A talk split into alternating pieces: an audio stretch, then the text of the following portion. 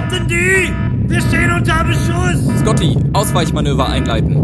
Wir verlieren zunehmend an Leistung! Spock, volle Energie auf die Deflektorschilde.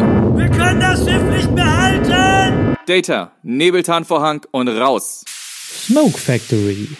Simply the best. Event Rookie, der Podcast aus der Veranstaltungsbranche. Hallo und herzlich willkommen zur letzten Podcast-Folge dieses Podcasts für dieses Jahr, denn wir sind bei Ausgabe 8. Ja. Hallo, ich find's total geil zu sagen, letzte Podcast-Ausgabe für dieses Jahr. Was ist denn, wenn das einer 2018 hört? Äh, ja, dann, Ja. Äh, dann hat er hoffentlich festgestellt, dass es danach noch ganz viele andere Folgen gibt. Also letzte Folge für äh, 2017. Richtig. Folge 8 von 2017. Das ist der Hammer. Wie Ja, machen wir das dann eigentlich 2018? Fangen wir dann wieder bei 1 an? Das ist die Frage, ob wir eine zweite Staffel machen oder einfach weiterzählen. Bei Staffeln hast du halt nicht so die, die Jubiläen. Das ist halt immer, ah, Ja, noch eine. Folge 8. Statt zu sagen, Folge 50. Ja. Oh Gott, weißt du, wie alt wir dann sind? Ja, warte mal. Jetzt, Wow. Ja, in sechseinhalb Jahren können wir Folge. Ja, nee, wir haben ja schon eine, also in fünfeinhalb Jahren. verrückt.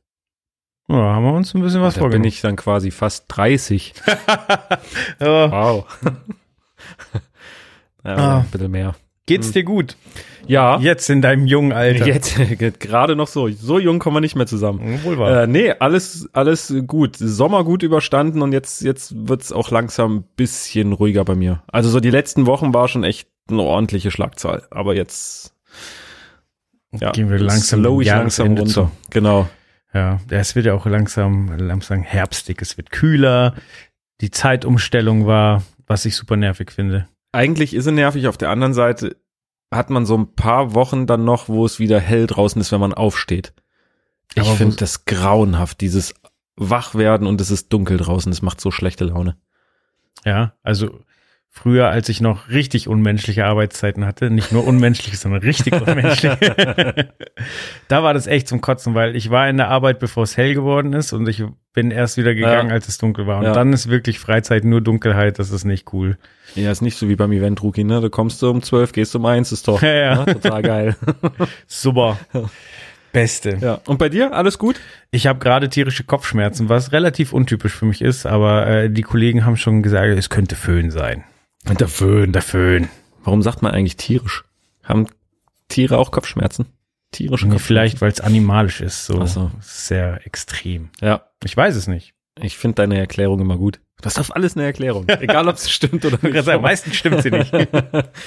Ach nee. Naja, nee, aber wie gesagt, sonst äh, alles, alles super. Sehr schön. Genau, wie gesagt, es geht auf 2018 zu. Wo ich gleich mal den Schwenk zu unserem Showbilder-Jahreskalender finde, Oh ja. den ich ja echt ziemlich cool finde. Riesengroß. Ich muss ganz, ganz ehrlich Bilder. sagen, ich finde ihn viel besser, als ich ihn mir vorgestellt habe, als er in der Planung war. Ja, Also, ähm, ja, das ist echt scheiße, dass die Leute sich den nicht so in Natura angucken können, weil Ja. er ist wirklich cool geworden. ja. Ja, vor allem halt auch wirklich dadurch, dass er echt groß ist. Ich meine, DIN A2 klingt erstmal so nach, oh, naja, DIN A4 ist auch nicht groß, dann wird DIN A2 auch nicht so viel größer sein. Aber der ist schon echt groß. Und dann halt doch echt gute Fotos. Ja. Nee, Von den verschiedensten Konzerten. Da könnte man, da kann man Ja. dann jeden Monat raten, oder? Ja, wobei, es steht unten im Eck Steht- so, aber ja. also erstmal nicht gucken, sondern erstmal Ja. raten, was es sein könnte. Äh, Oder direkt unten rechts die Ecke komplett rausschneiden im ganzen, im ganzen Kalender. Genau. Dann kann man auch immer raten. wegstanzen. Ja. nee, also Leute, wie gesagt, äh, schaut's euch mal an bei uns im Shop unter www.lycro.de. Lohnt sich auf jeden Fall, ist auch ein schönes Weihnachtsgeschenk, denke ich mal. Absolut. Ja. Und noch, noch ist Zeit. Noch, noch, Noch, ist. Zeit und noch sind welche da, genau, weil wir haben ja nur 250 Stück limitiert quasi gemacht. Hm, Wenn die weg sind, sind sie weg. Hm. Ende basta aus. Ja, Sehr gut. Äh, ich, ich glaube, ich habe, ich bin auf neun, neun Motive bin ich drauf gekommen, was es ist, sofort. ich dachte schon, wollte jetzt sagen, auf neuen Motiven bist du auch mit drauf. Ach so, ja, ja, klar. Das äh, der den Event Joel. Rookie Selfie Kalender. ich wette, der würde sich nicht gut verkaufen. Wer weiß. Ach ja, ja, jetzt haben wir gerade von tierisch gesprochen. Ähm, Jetzt, ja, oh, ich, ich freue mich auf diese Überleitung. Ja. Jetzt bin ich gespannt. du warst bei einer entweder tierischen Rockband oder tierisch alten Rockband. Ja. Tatsächlich ähm, war ich als Jugendlicher sehr, sehr großer Fan von der Band. Also Okay. so mit meine ersten CDs waren, waren Alben Okay. von dieser Band und Ich äh, konnte nie so richtig was mit denen anfangen, musikmäßig.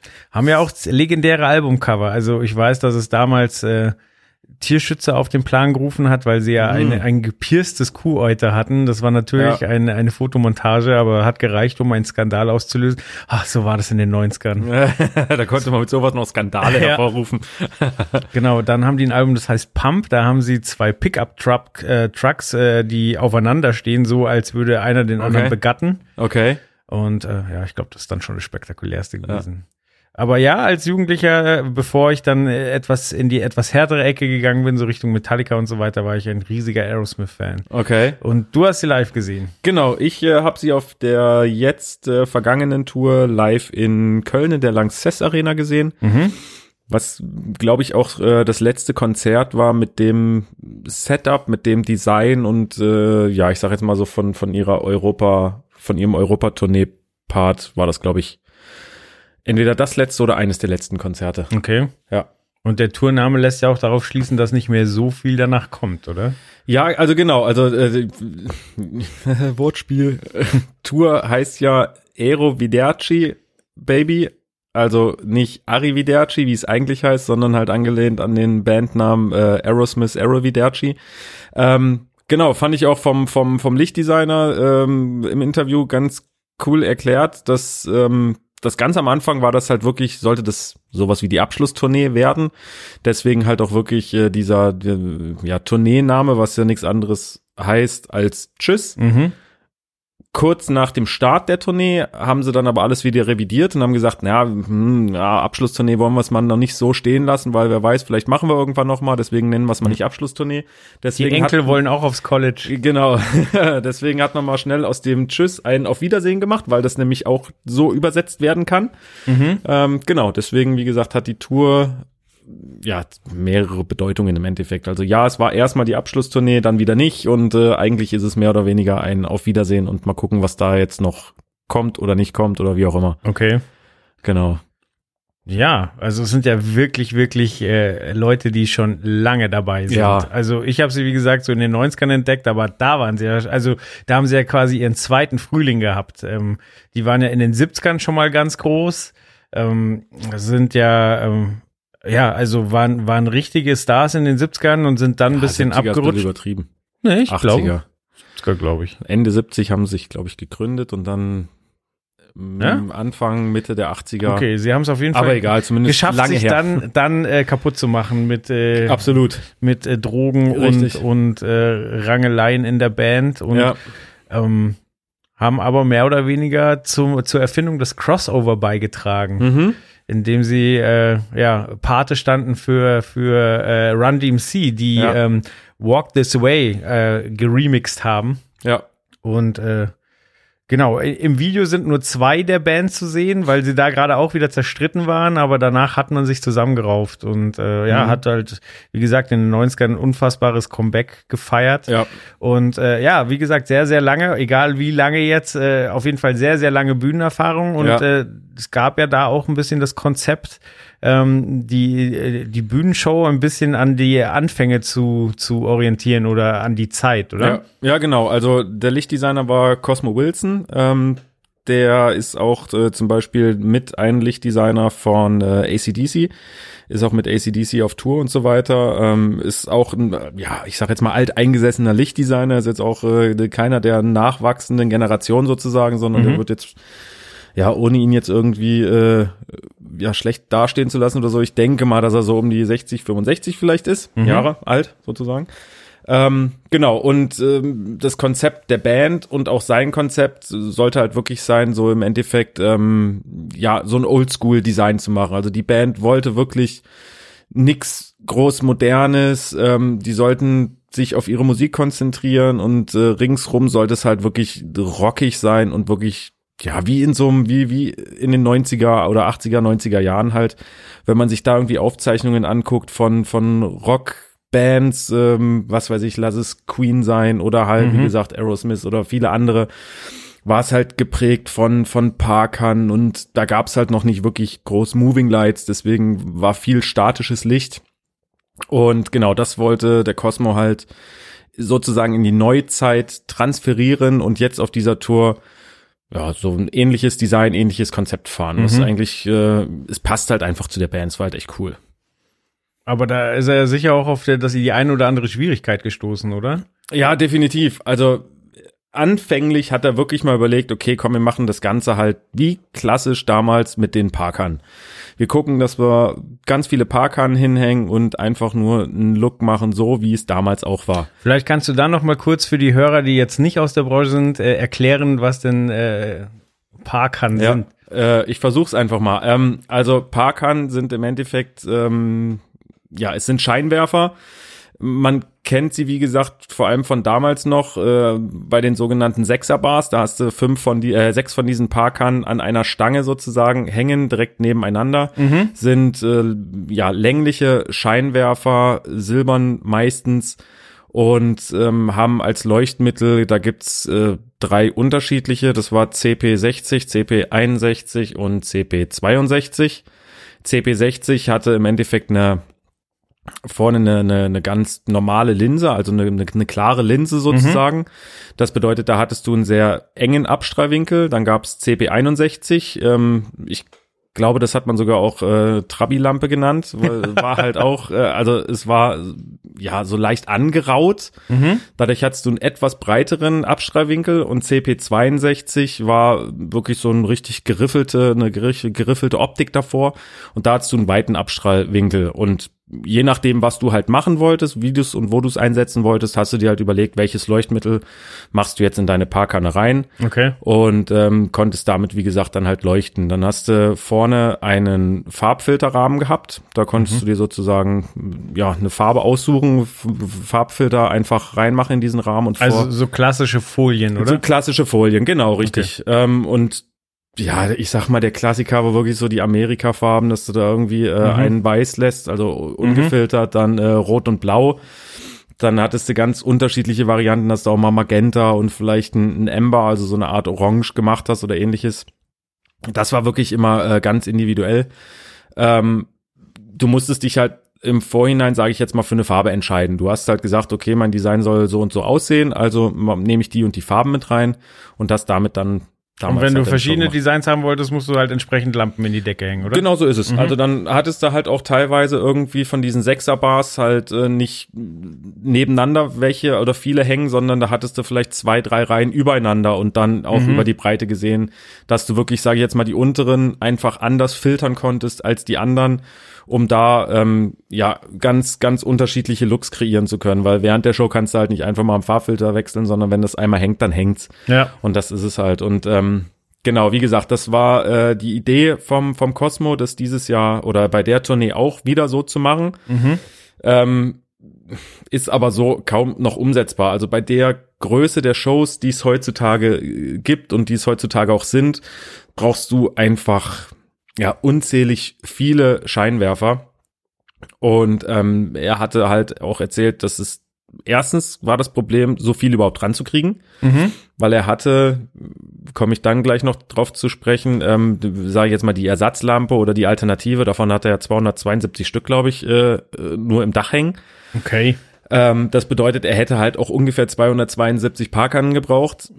Wie gesagt, die kriegst du heutzutage kaum noch in der hohen Anzahl. Wenn, sind sie so abgerockt, dass du sie eigentlich kaum noch mit auf Tour nehmen kannst oder willst. Und das ganz, ganz große Problem ist einfach der Strombedarf, weil du hast pro Scheinwerfer hast du halt, das ist halt ein 1 kW. Also du hast halt 1000 Watt pro Scheinwerfer. Oh. So, wenn du jetzt mal einfach, ne, mal ein bisschen Mathematik verwenden, 272 mal 1000 Watt. Ja, da brauchst du einfach mal Power. Du brauchst dazu ja auch noch die Dimmer und, und, und. Also es ist ja nicht nur mit den Scheinwerfern getan. Mhm. Ähm, so, das war das Problem, dass das relativ schnell, ich glaube, er hat ganz am Anfang der Tour oder wo sie irgendwie eine, einen Promo-Gig gemacht haben, ich glaube, da hat das sogar mit Parkern gemacht, hat dann aber einfach festgestellt, dass die Geräte ja für eine Tour gar nicht mehr ausreichen und nee, ging Ist ja halt auch nicht. wahrscheinlich eine recht respektable Hitz Hitzeentwicklung. Absolut, dann, na klar, also da, da schmorst du ordentlich auf der Bühne. Ich meine, es geht immer noch, aber weil Hitze steigt halt nach oben und nicht nach unten. Ähm, das bedeutet, du hast auf der Bühne, ist es warm, natürlich ist es auch wärmer als mit anderen äh, Leuchtmitteln, die es heutzutage gibt, aber ist es jetzt nicht so, dass du, dass du da nicht performen kannst. Okay. Ähm, wie gesagt, er hat dann nach einer Alternative geguckt, wollte natürlich auf LED umsteigen, weil alles andere, wie gesagt, macht halt strommäßig auch keinen Sinn. Und da hatte er einfach das Problem, dass er kaum eine Lampe gefunden hat oder ja, die seinen Ansprüchen, sage ich jetzt mal, genügend getragen hat, haben, Die diesen Look widerspiegeln. die genau diesen Look. Er wollte halt, dass wirklich die Leute denken, okay, es ist ein Parkan-Look. Es sieht Mhm. aus wie, wie damals so. Und viele LED-Scheinwerfer, entweder sie haben einen zu breiten Abstrahlwinkel, weil es halt irgendwie Washlights sind, dann sieht's Mhm. auch nicht mehr so richtig cool aus. Ähm, oder aber wenn sie einen engen Abstrahlwinkel haben, dann siehst du halt die einzelnen LED-Pixel. Das wollte er auch nicht. Ähm, und deswegen hat er dann irgendwann die X4 von GLP gefunden und das wo, hat er gesagt, das war für ihn dann wirklich so das Ding, wo er gesagt hat, okay, damit kriege ich diesen Look hin. Okay. Und davon hat er halt diese 272 besagten Stück äh, in seinem Lichtdesign integriert. Okay. Ja, also das Coole war auch, er hat es auch wirklich so genutzt, wie man sich halt so einen Oldschool Parkern-Look vorstellt. Also auch wenn es Moving Lights sind, Er die haben sich so gut wie nicht bewegt. Also Okay. die waren wirklich, wenn dann mal ganz minimal, ganz leichte Bewegung, aber ähm, er hatte ganz, ganz viele oben über der Bühne. Ähm, ich würde jetzt mal sagen, ja, so eine Art Rautenform oder irgendwie so, also Mhm. ganz, ganz dezente Rautenform. Die haben sich, glaube ich, wirklich, ja, eigentlich überhaupt nicht bewegt. Mhm. Links und rechts hatte er auch noch ein paar, die eher so nach, nach, nach unten gerichtet waren. Die haben sich so ein bisschen bewegt. Und auch während der einzelnen Songs gab es da keine Farbveränderung oder ähnliches. Also es war jetzt wirklich nicht so, dass er die, ja, ich sage jetzt mal in Anführungsstrichen als Oldschool-Look verwendet hat, aber doch die moderne Technik verwendet, sondern er hat wirklich geguckt, okay, bei dem Song nutze ich, was weiß ich, ein Magenta und ein Weiß. Mhm. Und dann hat sich das auch während des Songs so gehalten. Mhm. Und im nächsten Song, klar, hat er natürlich dann geguckt, dass er andere Farben nutzt, weil die Möglichkeit von so einem Farbwechsler nimmt man dann natürlich mit. Ja.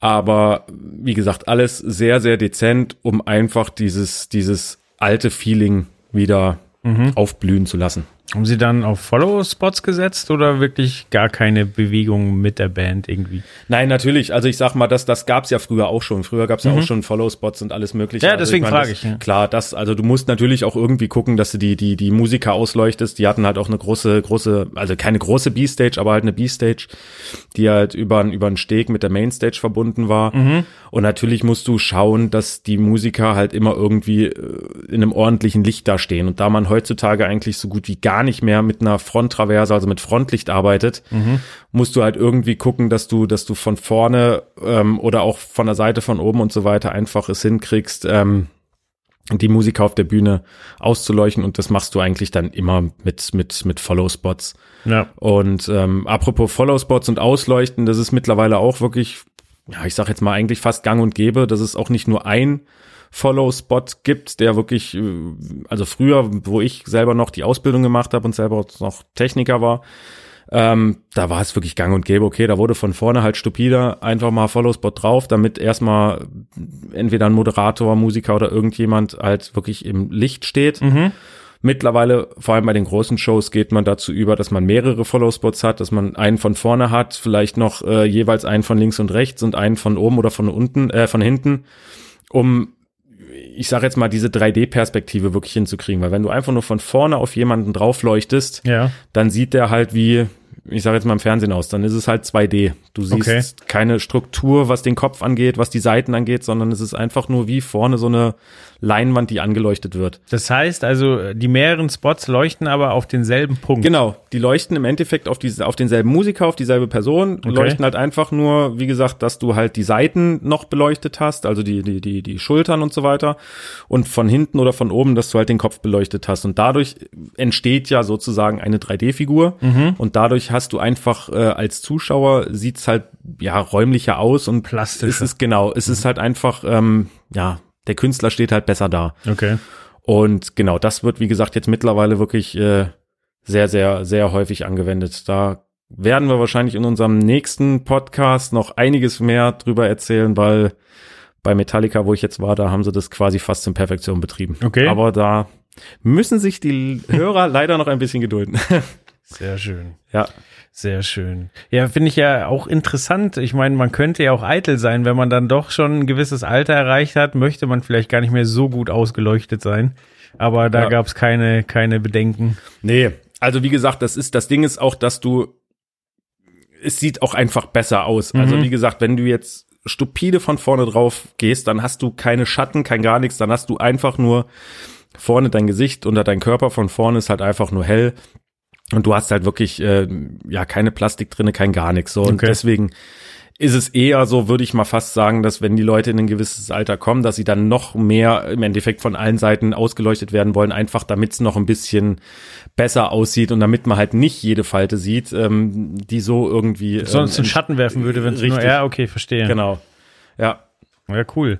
Ja, aber du kannst ja eigentlich froh sein, dass du, dass du Aerosmith noch gesehen hast, weil, weil ein wenig später war es ja dann vorbei, oder? Ja, also ich weiß nicht, was mit diesem Jahr los ist und mit diesem Sommer und wie auch immer. Ähm, es ist irgendwie, weiß ich nicht, das Jahr der, der Konzert- und Tourneeabbrüche. Also was letztes Jahr oder die letzten Jahre immer die Festivals waren, die wegen Wetter und so weiter abgebrochen wurden, ist irgendwie dieses Jahr die Tourneen und das nicht wegen Wetter, sondern irgendwie wegen Gesundheit. Ähm, deswegen ja, die Aerosmith-Tour wurde dann irgendwann, äh, ich weiß gar nicht, ob sie kommt, ich glaube, die wurde komplett abgesagt, die wird auch nicht mehr nachgeholt, weil Steven Tyler, der äh, Frontsänger, ähm, ja, ins Krankenhaus musste, beziehungsweise halt sein gesundheitlicher Zustand ähm, diesem ganzen Tour-Trubel nicht mehr standgehalten hat. Und genau deswegen war das dann irgendwann so, dass Management und alle gesagt haben, okay, hier Ende im Gelände. Die Tour wird jetzt erstmal abgebrochen. Ja, Ähm, ich glaube, seine Art zu, äh, zu singen ist auch körperlich anstrengend. Ja, also wie gesagt, generell, ich meine, ich habe ihn ja auf der Bühne gesehen und also die einen würden sagen, okay, in dem Alter noch so einen Körper haben, das ist schon hui, weil ich Mhm. glaube, der ist jetzt 69 oder 70 oder irgendwie so. Und er ist halt wirklich einfach nur ein Strich in der Landschaft. Also das Ding ist halt, ja, wie gesagt, Mhm. Nicht wie andere sagen- Stars, äh, irgendwie einen dicken Bauch und ja, kaschieren. Genau. Mhm. Und das ist halt, äh, kann ich mir aber auch vorstellen, dass es für so einen Körper jetzt gar nicht so doll ist, ähm, wenn du da wirklich so halb abgemagert bist. Und Ja. so eine Tournee ist auch einfach körperlich und auch seelisch echt anstrengend. Also ich meine, es sieht immer alles so, so leicht aus. Also egal ob Band oder Techniker. Wenn man als Zuschauer irgendwo zu so einem Konzert, zu so einer Tour geht, dann sieht das halt immer klar wie eine Glitzerwelt aus. Ich meine, da stehen irgendwie ein paar Musiker auf der Bühne, die lachen, die scherzen, die haben ihren Spaß, die machen Musik, alle Zwei freuen sich Stunden Arbeit. zwei Stunden Arbeit und danach äh, ab in Flieger, ins Hotel, in Bus oder wo auch immer und dann ist alles super. Aber es ist halt einfach Hardcore-Arbeit. Also Ja. wie gesagt, ich selber war auch ähm, auf einer Tour mit dabei und das ist, wenn du halt irgendwie morgens um acht oder so in die Halle kommst und dann wird erstmal aufgebaut und dann musst du vielleicht noch programmieren. Dann machst du die Show abends, dann wird noch abgebaut. Ich meine, als, als ähm, ja, als Programmierer oder als jemand am Pult, äh, je nachdem wie groß die Produktion ist, hast du dann eigentlich doch noch ein paar mehr Freiheiten, dass du, wie gesagt, jetzt den Abbau irgendwie vom, vom Licht und so weiter nicht unbedingt mitmachen musst, aber ja, oder auch von, von, von Audio, was weiß ich, die, die, die PA runterbringen und so weiter. Aber trotzdem, du bist dann vielleicht um zwölf oder so, vielleicht dann auch mal mit allem fertig. So, bis du dann überhaupt erstmal ans Schlafen denken kannst, vergeht definitiv auch nochmal so eine Stunde, weil du einfach so aufgewühlt bist von diesen ganzen Blinky-Blinky und Eindrücken und laut. Ja, auch So, körperlich. Also genau, es ist laut. Dann äh, mittags ist die Halle wahrscheinlich scheiß kalt. Dann Ja. kommen irgendwie 8000 Menschen rein. Es wird knalle heiß. Du schwitzt, Ja. äh, kannst aber nicht sofort duschen. Und Genau, so. Und dann, wie gesagt, dann bist du irgendwann so bei um eins, um halb zwei, was weiß ich, wo du dann irgendwie mal pennst und dann geht's am nächsten Tag um acht wieder raus oder um neun, ist ja auch egal, aber so. Und so geht's natürlich einer Band, vielleicht ein bisschen komfortabler, aber trotzdem schlaucht das einfach extrem. Und deswegen Ja. ist es klar, dass dann irgendwann wahrscheinlich auch ein Körper mal sagt, äh, du, pff, Lass mal. nicht mit mir. ja, Genau, nee, und wie gesagt, das Ding ist halt, das betraf ja jetzt nicht nur Aerosmith, ähm, sondern zum Beispiel auch äh, die Robbie Williams Tournee mhm. oder auch die Westernhagen Tournee. Ich meine, wir haben sie irgendwie alle in diesem Heft. Ich weiß nicht, ob das ein Omen ist, ob das irgendwie an uns liegt. Ähm, ja, wie gesagt, zumindest Genau, Adele war noch dieses Jahr, die haben wir aber diesmal nicht im Heft. Richtig, genau, aber da war ja auch ähm, zumindest, ich weiß nicht, ob das letzte oder die letzten beiden Konzerte, die Abschlusskonzerte sozusagen von ihrer Tournee, musste sie ja absagen. Ja, auf jeden Fall eine sehr, sehr große bekannte Halle. Ich weiß leider nicht mehr welche. Ob Das war Wembley Stadion. Wembley Stadion. Ja. Okay, Wembley Stadion. Ja, also irgendwas mit einem krassen Namen. Ja, ja, genau. doch. Ja. Genau, und da hatte sie klar, also wie gesagt, wenn ich mich recht entsinne, waren es die drei Abschlusskonzerte. Eins davon hat sie, glaube ich, noch gemacht und die anderen beiden mussten dann, äh, wie gesagt, aufgrund von Krankheit abgesagt werden. Ja, wie, wie gesagt, Robbie Williams, ähm, den hatten wir in der Commerzbank Arena in Frankfurt gesehen im Sommer diesen Jahres.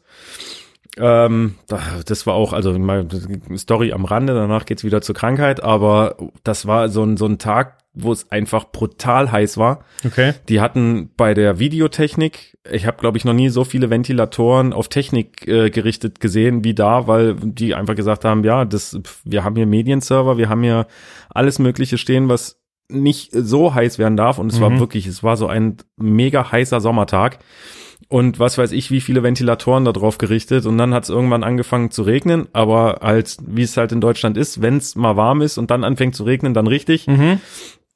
Und in der Commerzbank Arena war halt das, das Hallendach zu und es hat einfach an allen möglichen Stellen reingeregnet. Also Okay. es war einfach brutal, was da durch diese, durch dieses Dach durchgesickert ist.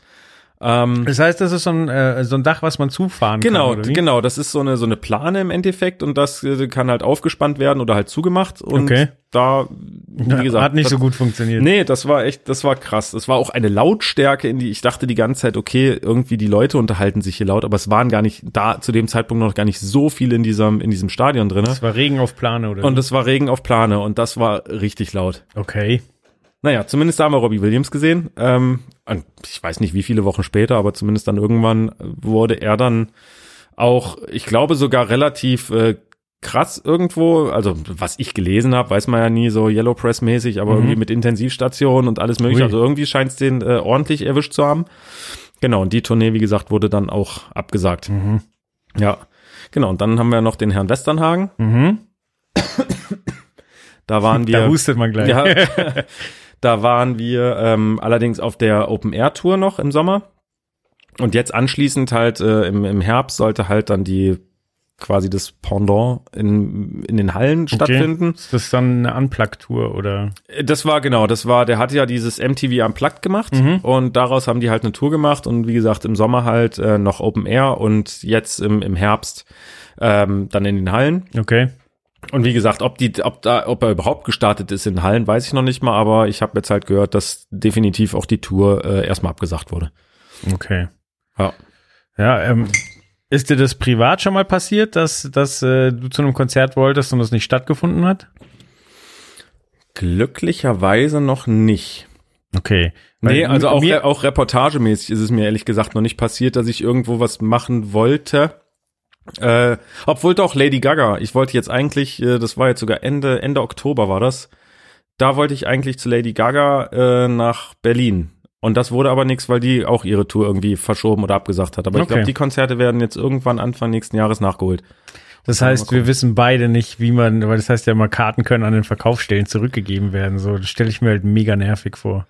Äh, ja, also ich habe es wie gesagt selber noch nicht erlebt, aber ähm, wo ich halt die Ausbildung gemacht habe, da das war natürlich auch so ein so ein Thema in der Schule vor allem, weil da gab es ja auch irgendwie was weiß ich ein Fach, ich weiß gar nicht mehr wie es heißt, wahrscheinlich Veranstaltungsmanagement oder irgendwas, wo es halt auch darum ging, was passiert eigentlich, wenn so ein Konzert abgebrochen, unterbrochen oder irgendwas wird. Okay. Ähm, und das Ding ist, wenn es vorher schon abgebrochen wird, dann hast du halt, also sagen wir mal so, der Veranstalter hat im Endeffekt eigentlich zwei Möglichkeiten, die er macht. Nummer eins, er bietet ein anderes Konzert an. Also er sagt, okay, das Konzert findet nicht am, was weiß ich, Montag, den 1.11. statt, sondern wegen Krankheit wird es halt verschoben auf den 1.2. des nächsten Jahres. Ja. Ähm, da hast du, glaube ich, sogar als, äh, als Kartenbesitzer relativ wenig Chancen. Wenn er dir Ja, einen Ersatztermin anbietet, dann hast du halt Tickets behalten ihre Gültigkeit. Richtig, dann hast du halt leider Gottes, äh, ich sag jetzt mal blöd gesagt, die A-Punkt-Punkt-Karte gezogen, Mhm. wenn du da halt keine Zeit hast. Und wenn du dir für den ersten Termin schon Urlaub genommen hast, hast halt auch Pech gehabt. Ja. Ähm, das steht auch, glaube ich, in, ich würde jetzt mal sagen, fast in 100 Prozent aller AGBs steht es halt wirklich drinne, dass, ähm, Ja. ja, dass, dass, dass das halt wirklich, äh, so, solange sie einen Ersatztermin anbieten, kannst du den wahrnehmen oder die Tickets verlieren halt ihre Gültigkeit. wenn kein Ersatz angeboten wird, ganz klar, dann wird halt, muss halt das Geld zurückgegeben werden. Also dann ist es wirklich so, dass du eine Karte umtauschen kannst.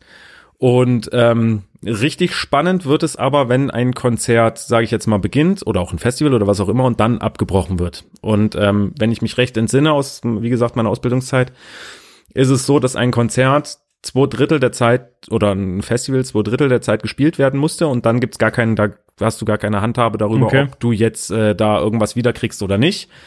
Ähm, dann ja, ist es im Sinne, also kann der Veranstalter selber entscheiden, sagt er, okay, du kriegst einen Teil wieder, oder er sagt, nee, du hast über die Hälfte oder über zwei Drittel mitgekriegt, das, da hast du halt Pech gehabt. Mhm.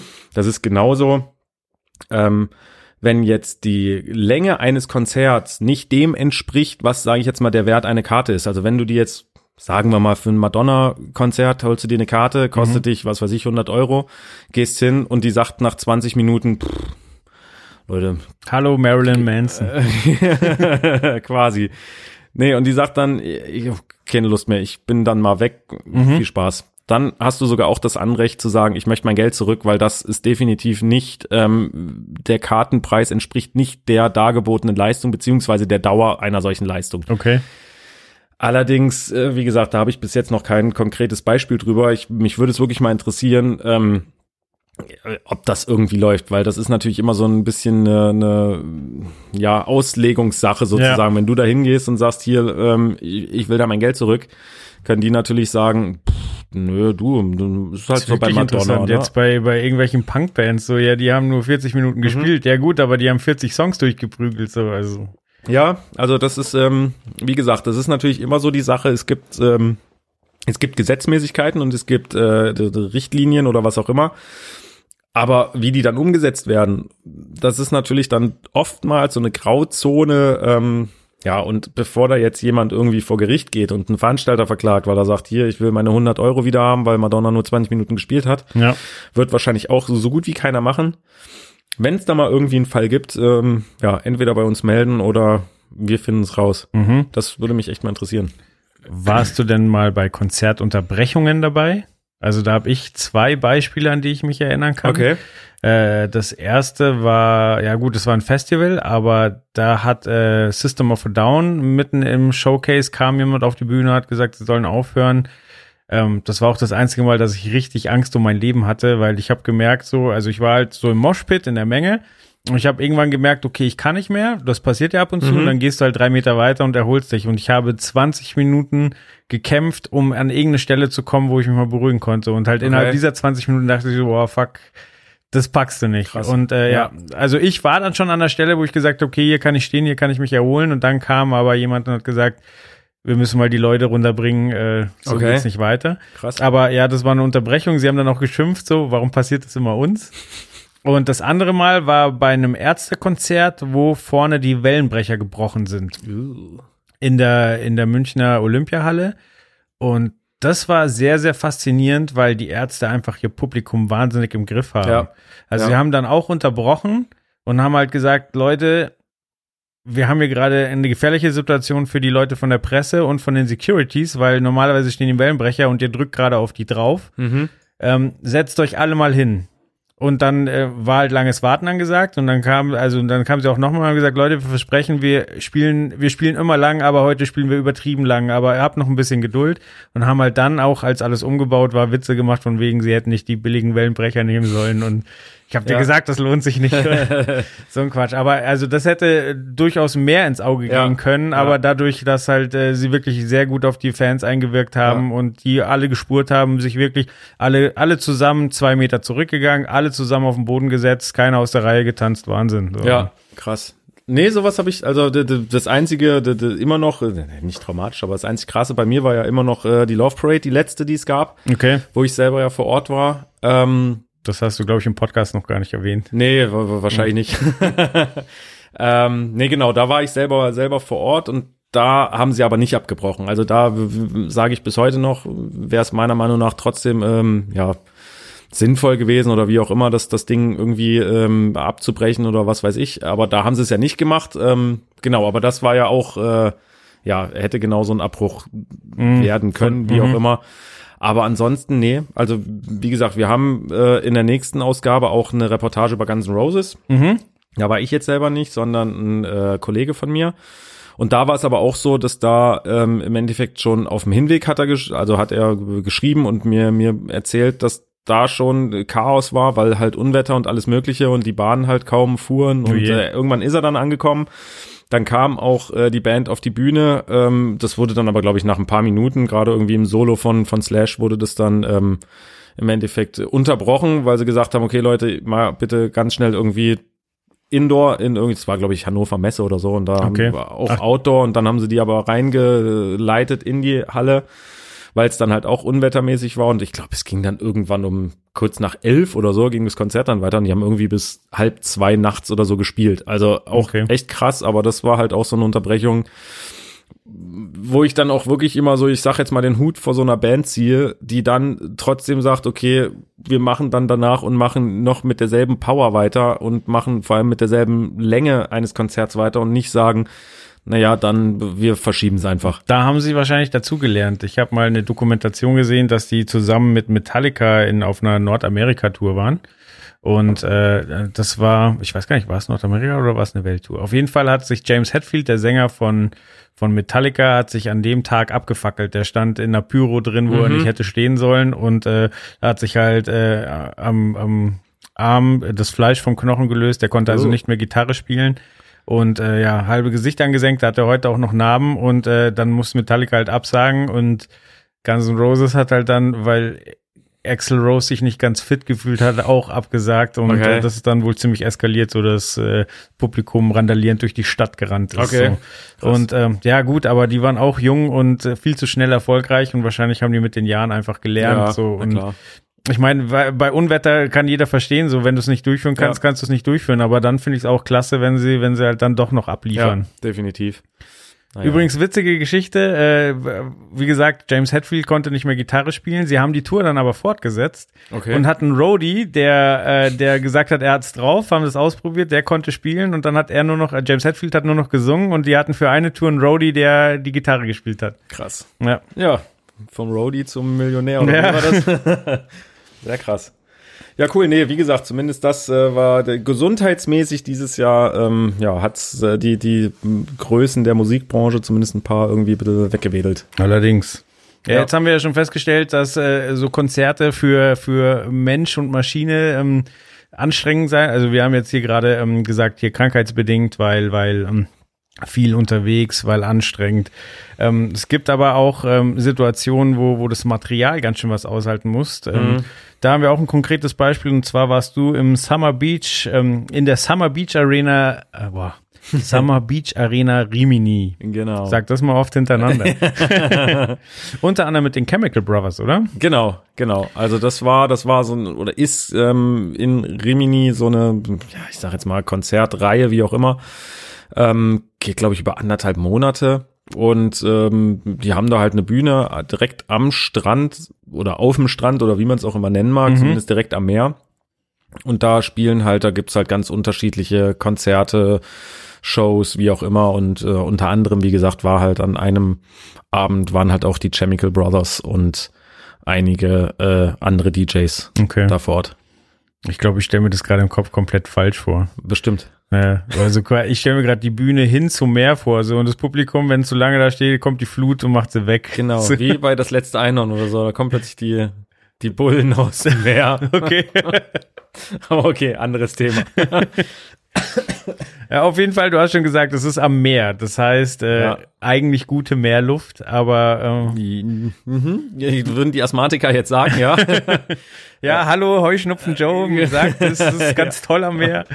Aber fürs Material ist das ja nicht so ideal. Nee, das ist äh, eigentlich fast schon der, der, ja nicht der Tod, aber es ist schon echt heftig. Also wir, wir haben das auch ähm, mal an einer anderen Stelle schon mal erörtert und herausgefunden, es war, wir hatten mal eine Reportage über einen Robinson-Club, der, glaube ich, in oh, Spanien war, Südspanien in Malaga. Genau. Mhm. Und ähm, den hatten wir halt besucht und haben da halt mal äh, geguckt, was da so der Veranstaltungstechniker macht, was da die, die Technik macht und so weiter und was die da einsetzen und alles Mögliche. Und das, der liegt ja auch direkt am Meer.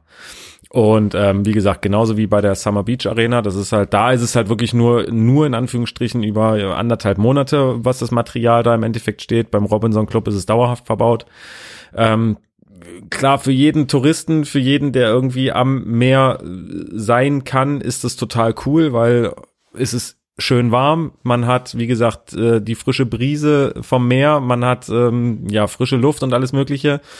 Allerdings hast du am Meer natürlich auch immer eine extrem hohe Luftfeuchtigkeit. Mhm. Ähm, und du hast natürlich auch bei Wind ähm, hast du halt brutale Probleme mit äh, Sand beziehungsweise Staub oder ganz kleinen feinen Sandkörnchen und so weiter. Und Salz wahrscheinlich auch. Und Salz, äh, genau. Und das ist natürlich im Endeffekt eigentlich der, ja, wie gesagt, nicht der Tod für Equipment, aber es ist schon brutal anstrengend. Also wenn man irgendwie mal sich einen, einen Scheinwerfer oder einen Lautsprecher mit, mit Lüfter anguckt, der irgendwie, lass es nur eine Woche oder anderthalb irgendwo in einer Halle hängt oder sonst wo, wo es vielleicht ein bisschen staubig ist, Mhm. dann sieht man schon, wie dreckig das danach ist. Und wenn man sich jetzt überlegt, das ist irgendwie einen ganzen Monat oder anderthalb Monate am Meer, wo der Dreck reingesogen wird durch die, durch die Lüfter und dazu halt noch das ganze feuchte Klima auf Platinen und ähm, Lautsprecher und so weiter wirkt, dann muss das schon ordentlich was aushalten. Ja. Und so war es halt äh, in Rimini auch. Also da hat man schon beim Bildermachen, also die haben jetzt nicht ihr bestes Material dahingestellt, das hat man schon gesehen. Also die Lautsprecher, die, die, die Subwoofer, die hatten kaum noch vorne irgendwie ähm, diesen, diesen Filz oder was Ja. das ist. Ähm, der war wirklich komplett zerlöchert. Und auch bei den Scheinwerfern hat man schon gesehen, dass die ihre besten Jahre eigentlich hinter sich haben, aber Okay. es ist klar, dass, da stellst du jetzt irgendwie nicht den neuesten Martin GLP, Clay Pucky oder sonst was äh, Scheinwerfer hin, sondern da guckst du halt, dass du vielleicht, wie gesagt, nicht das aktuellste äh, Material nimmst oder halt, ähm, wenn es wirklich äh, gefordert wird, dass dies oder das da eingesetzt wird, ähm, schaust du halt, dass das äh, entweder abgebaut wird nach einem Konzert oder irgendwie geschützt wird. Mhm. Ja, das wäre jetzt auch meine nächste Frage gewesen. Gibt es denn irgendwie Präventivmaßnahmen, die man ergreifen kann? Also ich denke jetzt gerade an, an diese, diese aufblasbaren Mhm. Bubbles, die zum Beispiel gegen Regen schützen. So. Bubbles. Ja. Ja, ja, wie nennt man es denn? Die Dome. Dome, okay. Ja, also der Dome, ich weiß nicht, wie das auf äh, Dome. ein The Dome, wie das auf ähm, ja auf Deutsch eingedeutscht Mehrzahl wie auch würde, immer ja. äh, Die Bubble. The Domes. Genau, äh, so genau, so nennt man es eigentlich. Ähm, ja, die sind natürlich in erster Linie eigentlich dafür da, ein Gerät vor vor ähm, Regen zu schützen. Mhm. Aber auch da hast du wieder das Problem, dass natürlich das Ganze aufgeblasen wird durch einen Lüfter. Also es wird natürlich Luft Mhm. angesogen, der ähm, sozusagen die Luft von unten Okay. hoch pustet Ja. und damit den ganzen Dome halt aufbläst.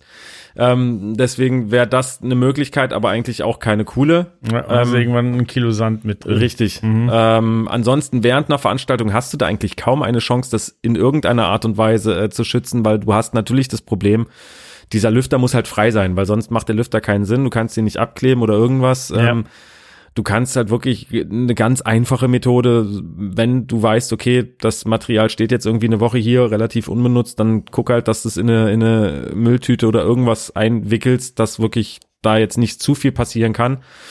Obwohl das natürlich auch schon wieder schwierig ist, weil Feuchtigkeit halt einfach kriecht. Und wenn du da irgendwo einen kleinen Spalt hast, dann zieht die Feuchtigkeit da trotzdem rein, kondensiert und dann hast du halt, äh, ich sag jetzt mal blöde gesagt, richtig das Wasser da drinnen stehen und das ist halt auch doof.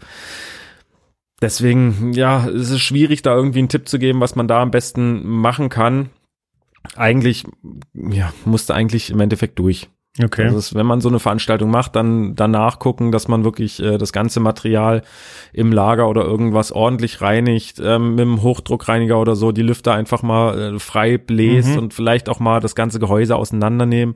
Auch bei den, bei den Lautsprechern auf jeden Fall gucken, ähm, dass man das Schutzgitter vielleicht einfach mal abmacht ähm, und guckt, dass sich, dass sich äh, der Lautsprecher sozusagen noch, Die noch ordentlich die Membran noch noch leicht bewegen lässt, dass da auch vor allem keine ähm, keine Sandkörner oder so drinne sind, weil sobald da natürlich ein Riss drinne ist, dann kannst du das Ding eigentlich äh, entsorgen oder musst du halt austauschen. Ähm, ansonsten während der Veranstaltung, wie gesagt, hast du da relativ wenig Chancen, das ganze Ding ähm, irgendwie ja so abzudecken, dass es 100 Prozent, also 100 Prozent kriegst du es eh nicht hin. ähm, wie gesagt, ansonsten gucken, dass man es irgendwie ein bisschen schützt, aber nicht so, dass das Ganze nicht mehr atmen kann. Ja. Gut, das heißt, äh, was haben wir da für Szenarien? Also wir haben äh, die Bühne direkt am Strand, wir haben äh, wahrscheinlich äh, Hotels, ähm, die nah am Strand sind, die aber auch Abendveranstaltungen haben Ja. und so weiter. Da hatten wir ja schon den Robinson Club. Ja. Wahrscheinlich in Skigebieten ist es ähnlich. Also keine Ahnung, wenn du da auf, auf äh, 1200 Metern deine Hütte Ja. hast ähm, Ja, da klar, auch mit das ist- Terrasse und so weiter. Ja, auch generell. Also das, das, da, da ist es sogar so, da muss es noch nicht mal eine Festinstallation sein, da reichen ja auch wirklich schon ein paar Stunden. Also das Ding ist halt einfach, da hast du halt ganz andere Probleme. Wenn du da, ähm, sagen wir mal, eine Bühne irgendwo hast, äh, in, einem, in einem Skigebiet und du musst halt Kabel vom FOH zur Bühne verlegen, ähm, klar, die musst du halt irgendwo im, im, im Schnee, ja, verlegen, verbuddeln, vergraben, wie auch immer. Ähm, bei, bei, bei Stromkabeln muss man halt gucken. Ähm, die erzeugen natürlich auch eine gewisse Hitze. Das bedeutet, wenn man die jetzt irgendwie einfach nur oben auf dem, Stra auf dem, auf dem äh, Schnee legen würde, dann würden die relativ, also die werden halt warm und dann Sacken sie ab. sacken sie ab und dann hast du da halt irgendwie eine Pfütze oder wieder eine Stolperfalle oder sonst irgendwas, weil sobald natürlich äh, dann das, das entstandene Wasser dann wieder gefriert, dann ist auch doof.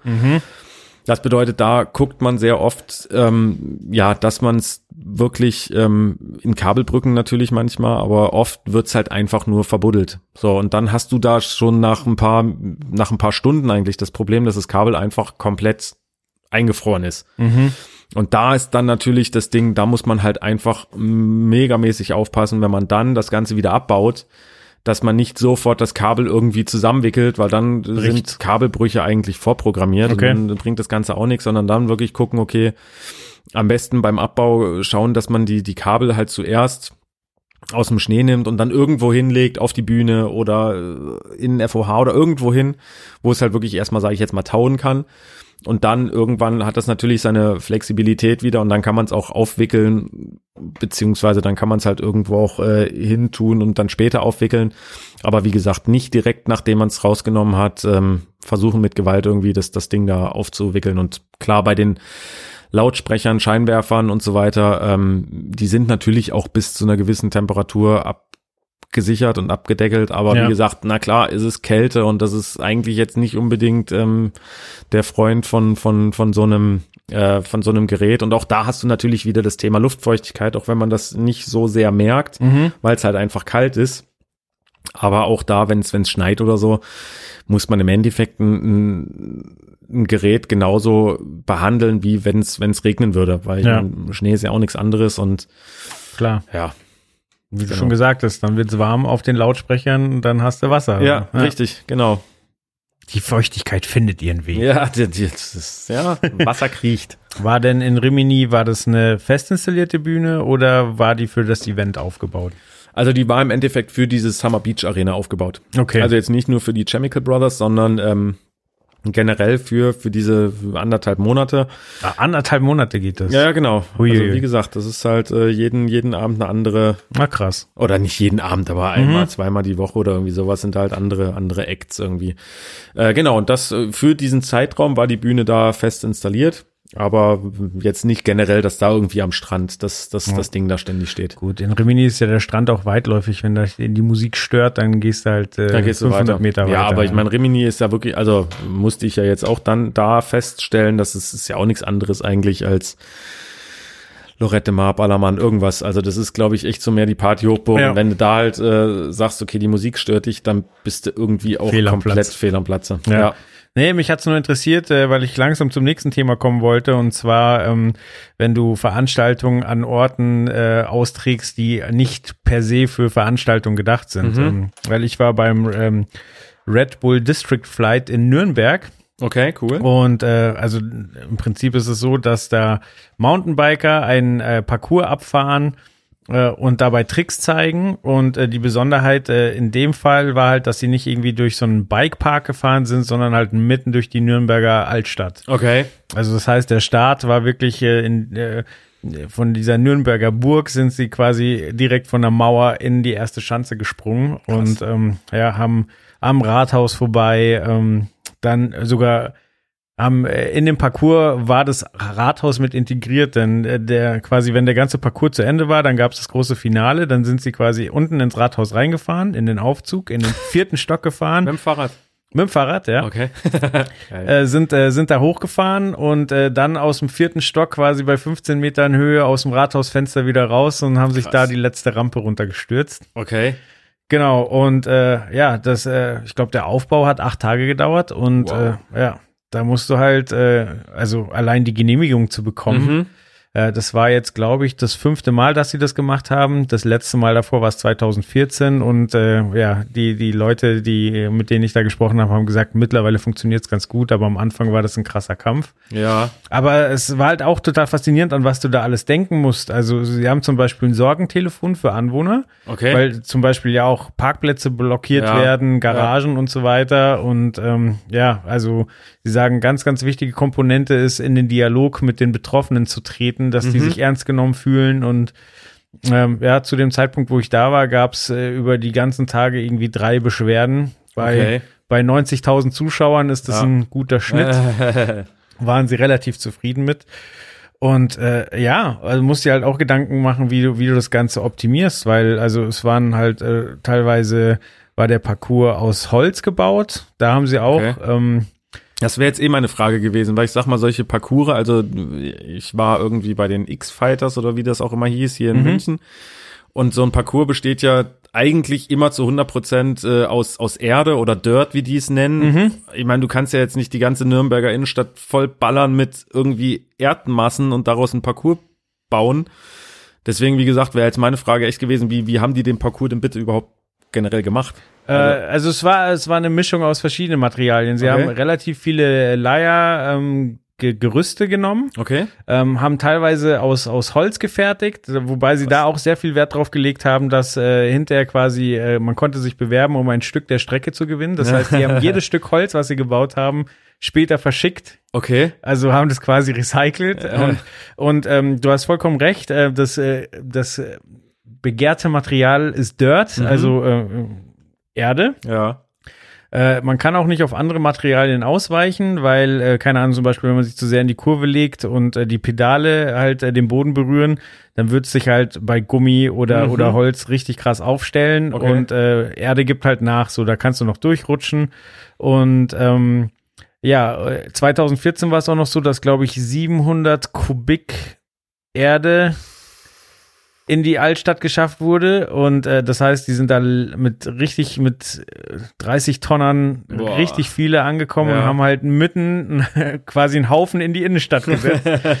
Kenn ich. und und äh, ja, das Problem ist nicht nur das hinzubekommen, sondern es dann auch wieder wegzukriegen. Ja. Und äh, weil das versaut auch den Boden und so weiter. Und dieses Jahr haben sie es da das erste Mal so gelöst, dass sie wieder äh, ein Leiergerüst gebaut haben Mhm. und darauf dann die Erde geschüttet haben. Okay.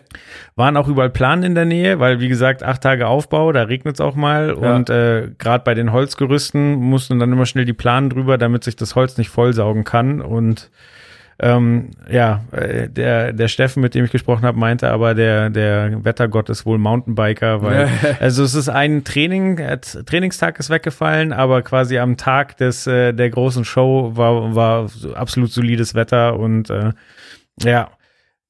Ja, aber also die Show war krass, aber man macht sich halt keine Gedanken darüber. Man kommt dahin, so es sind wahnsinnig viele Menschen, so es wird dir was Tolles geboten, Ja. aber du machst dir überhaupt keinen Kopf drüber, dass äh, okay, wie kommt da jetzt die PA? Da ist ein Vordach drunter, Ja. so wie wie haben sie sie ums Eck gebracht und äh, was passiert? Also auch zum Beispiel Sicherheitskonzept, so du kannst nicht überall Betonpfeiler hinmachen oder also sie sagen, es wird mittlerweile nicht mehr gewünscht, dass man Betonpfeiler hinmacht, weil wenn halt dann was ist und zum Beispiel ein Notarzt äh, durch muss, dann ist halt extrem schwer, Ja. äh, die wieder wegzubekommen. Und deswegen ist bei ihnen das Sicherheitskonzept, dass sie alles mit, äh, mit Autos machen, also mit ihren, mit ihren Sprintern.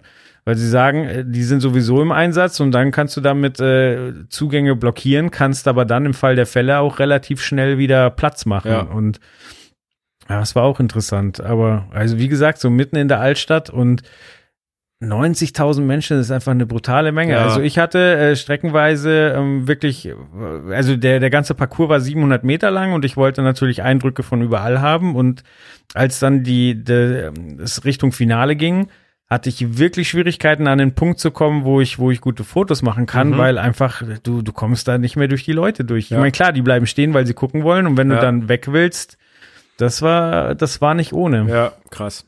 Und dann halt, also Mai, kostenloses Event, da ist halt ja, dann, na klar. genau, Da da, ist dann viel los. Ja. Ich finde das halt wirklich, ich finde es äh, immer wieder schön zu sehen, ja, ich sag jetzt mal, wie, wie, wie breit eigentlich so diese Veranstaltungstechnikbranche aufgestellt ist. Ja, Weil ich sag mal, das sind natürlich Events, wo man sich in erster Linie überlegt, na, pff, was brauche ich jetzt beim Mountainbiken? Also warum, erstens, warum fahren wir dahin als technisches Magazin? kein Licht da. Und berichten, ja genau, es ist kein Licht da. Ähm, ja, okay, es wird eine äh, ne, ne, ne Tribüne oder äh, der Parcours halt gebaut. Ähm, aber dass man sich dann halt auch mal überlegen muss, dass bei so einem 700 Meter langen Parcours, das natürlich eigentlich überall die Leute nicht nur sehen, sondern natürlich auch hören wollen, Ja. dass dann, äh, was weiß ich, LED-Wände, äh, Beschallung und so weiter alles äh, nötig ist das äh, über, überreißen halt die wenigsten. Und da finde ich es halt echt faszinierend, halt wirklich zu sehen, okay, dass diese Branche, in der wir hier arbeiten und sind, eigentlich echt ganz schön breit gefächert ist. Dass es nicht nur um Theater und Konzerte geht, sondern um viel, viel mehr. Ja. Ja, und dass es halt auch um, um kreative Problemlösung geht. So, Mhm. dass es halt immer wieder Szenarien gibt, wo man sagt, okay, da muss man jetzt ein bisschen Hirnschmalz Ja. versenken, um, um da eine, eine gute Lösung zu finden. Und Ja. eben halt auch eine Lösung, wo man sagt, okay, nicht nur, ähm, ich habe jetzt das Event durchgezogen und danach ist da verbrannte Erde, sondern man möchte dieses Event bei Erfolg ja eventuell wiederholen. Das heißt, man muss ja auch Lösungen finden, die wirklich mehrere Parteien glücklich Ja. machen. Und ja, Ja. das ist schon eine Herausforderung. Verrückt. Ja, da sind dann wahrscheinlich mehr die, die äh, Veranstaltungskaufleute, Eventmanager und so weiter gefragt als die Techniker, weil, wie gesagt, technisch, ja, ist ein, ein bisschen was geboten, aber es ist jetzt halt, ja, okay, du musst halt gucken, dass du irgendwo ein paar Lautsprecher aufstellst ähm, und guckst, dass die ganze, dass die Zuschauer an der ganzen Strecke irgendwie gut versorgt sind. Aber wie gesagt, so dieses ganze Planungsmäßige ist da, glaube ich, viel krasser. Ja.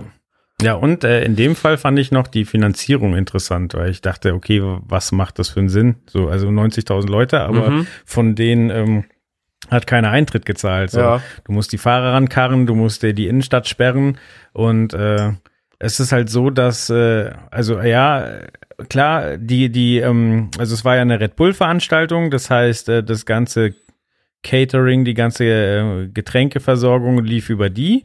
Ähm, dann haben sie das Ganze ähm, halt äh, für, für ihre Fernsehsender aufbereitet.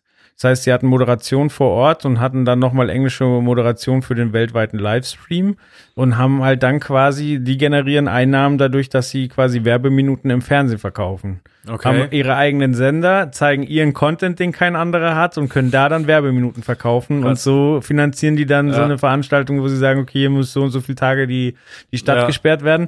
Und da ist auch so, warum Nürnberg? Ähm, weil Nürnberg ein Gefälle hat, so in der Okay. Innenstadt. So, das heißt, äh, ja, Mountainbiker muss eh bergab fahren. Das Ja. trifft sich also ideal. Und es ist halt eine Altstadt mit einer Burg, mit einem Mhm. alten Rathaus. Und das heißt, die Kamerabilder mit Ja. Zeitlupen sehen halt geil Ja. aus. So. Und so, cool. so entsteht sowas dann. Aber da habe ich mir auch vorher nie Gedanken drüber gemacht. Nee, So. eben. Sehr cool. Mensch, ordentlich was erlebt diesen Spätsommer. Ja, das ganze Jahr. Ja. Also. Ja, aber also es ist immer wieder was Neues dabei. Also mir Ja. macht's, macht's großen Spaß, muss ich sagen. Nee, deswegen sage ich ja, wie gesagt, das ist äh, diese diese Branche äh, hat sich aber auch wirklich auch in den letzten ja, doch vielen Jahren, aber trotzdem eigentlich so mega entwickelt, dass es echt so breit gefächert ist, dass es auch echt nicht langweilig wird. Also wie gesagt, was früher einfach mal noch ein bisschen bisschen, bisschen Konzert, äh, bisschen Theater war, ist halt jetzt äh, wie gesagt geht in sowas über. Ähm, in der in der Formel 1 ist genügend Veranstaltungstechnik Ja. verbaut und und und. Ich meine, wenn selbst äh, ein Riedel irgendwie hier einen, einen Sprung aus dem Weltall äh, hier vom Herrn Baumgarten oder wie er heißt, ähm, damit involviert ist und äh, seine Technik darstellt, ähm, damit die Übertragung funktioniert, hat ja. Ja. auch irgendwo was mit Veranstaltungstechnik zu tun. Und das ist halt schon echt, echt cool. Und deswegen macht's auch mir nach wie vor Spaß und äh, ja, ich hoffe allen, allen anderen und dem Nachwuchs auch. Und Ja, ich Ja, denke. gerade auch beim Nachwuchs, das muss ja nicht immer der Sprung aus dem Weltraum sein, sondern es sind, ja, es sind ja auch ganz kleine Veranstaltungen, wo man dann vielleicht die finanziellen die Mittel nicht hat und dann aber Leute da sind, die, die einfach kreativ was aus dem Hut Definitiv, also d- d- da, absolut. Das ist, das ist ja gerade genau das Ding. Auch gerade, gerade in jungen Jahren finde ich, lernt man halt, wenn man kreativ arbeiten möchte, lernt man das eigentlich in jungen Jahren, beziehungsweise äh, muss man muss ja noch nicht mal jung sein, aber am Anfang so einer Karriere, sage ich jetzt mal, ähm, wenn man halt noch keine großen Budgets hat und wenn man halt wirklich äh, eine Veranstaltung aber trotzdem cool in Szene setzen will, muss man da halt wirklich sich hinsetzen und echt überlegen, wie mache ich aus dem, was ich zur Verfügung habe, einfach das bestmögliche Ergebnis. Und das geht halt einfach nur mit Kreativität, egal wie man die auch immer einsetzt. Ähm, genau. Alles klar. Ja, Dann, würde ich sagen, ähm, freuen wir uns aufs nächste Jahr. Ähm, wer, sagen, wer, vor Weihnachten müssen wir jetzt schon sagen. Ja, tatsächlich ist es ja so. Äh, rutscht, äh, rutscht gut, äh, habt äh, schöne Feiertage dann irgendwann im Dezember und äh, Ja. checkt fürs nächste Jahr unseren Kalender aus. Ja, der, das ist sowieso das Beste. Nee, genau. Ähm, schöne Feiertage allen zusammen. Viel Spaß bei den diversen Silvesterfeiern, privat oder beruflich oder wie auch immer. Und ja, genau. Wir hoffen, dass wir uns im nächsten Jahr weiterhin hören, sehen und lesen. Und wie gesagt, wenn was ist, contacted us. Genau. Der Metallica Cliffhanger ist platziert. Oh ja. wir, wir sehen uns nächstes Jahr. genau so ist es. Alles klar. So, äh, Simon, du musst jetzt irgendwie noch 13 Sekunden rumbringen, damit wir die Stunde voll haben. Echt, wir haben noch keine Stunde voll. Nee. Das ist ja peinlich. Da müssen wir jetzt, dann reden wir jetzt doch schon über Metallica. Okay. Nee, machen wir nicht. Okay, jetzt haben wir die Stunde voll. Also Leute, bis dahin. Bis dann. Ciao.